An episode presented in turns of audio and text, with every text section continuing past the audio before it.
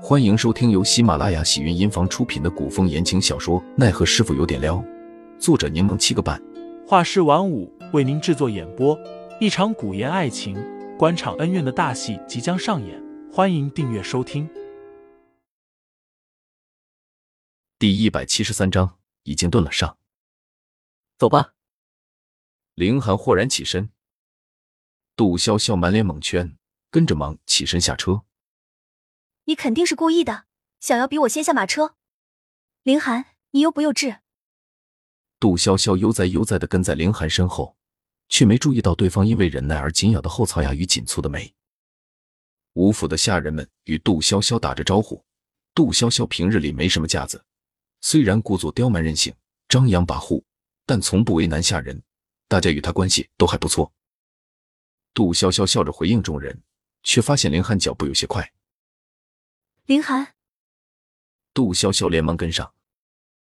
你走那么快干嘛？没事，我先进屋。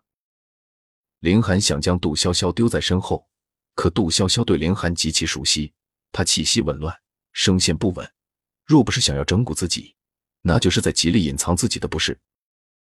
杜潇潇一把拉住林寒，这才发现对方脸色苍白，额上沁出一层细汗，双眉紧蹙着。显然十分难受。林寒，你……杜潇潇话还没说完，林寒便突然脸色一变，猛地呕出一口血来。林寒眸子微撑，快速的抬腕挡住嘴巴，防止在走廊留下痕迹。确认地上没有血迹后，他便立刻转身跑开了。杜潇潇从未看过林寒吐血，吓得僵在原地两秒，之后连忙快步追了上去。林寒回了自己的房间。杜潇潇追进去的时候，发现对方摔倒在他边。凌寒，你怎么了？杜潇潇忙蹲下身，想要扶起凌寒，却被他衣衫上的血迹吓了一跳。你你你，你怎么吐这么多血啊？杜潇潇完全慌了神。是不是那个死老头下毒了？还是今天被打伤了？没事。凌寒口气虚弱，我休息一下就好。什么休息一下就好了？杜潇潇红着眼吼道：“我带你去找白灵，我们现在就去。”潇潇，别着急。凌寒抬手捂住杜潇潇的嘴，会引人前来。杜潇潇一把抓住凌寒的手：“都什么时候，管他有没有人来。”杜潇潇，相信我，我不会有事。凌寒微微喘着气。表情有些严肃，杜潇潇只好先将人扶上他，之后问道：“那你告诉我，你是不是中毒了？”“没有，许是今日用多了内力，才会突然如此。我打坐调息下就好了。”杜潇潇却敏锐的发现不对：“林寒，你是不是有事瞒着我？上次白灵给你看诊的时候，你是故意支开我的，你们是不是说了什么？”林寒矢口否认：“没有。”杜潇潇气不打一处来，又担心害怕，他只能强制自己冷静下来，回想今日所发生的一切。忽地，他脑海中闪过武义伟透露的一个消息。武义伟说，他的七日魂散散，便是那条蓝血蛇的毒液所提炼。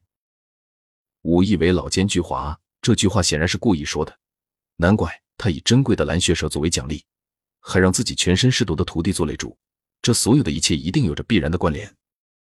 虽不清楚事情的脉络，但蓝血蛇定然是关键。你等着，我去问齐远志要那条蛇。潇潇，林寒，你给我闭嘴！你乖乖的在这里给我休息。要是敢出什么事，我绝不放过你。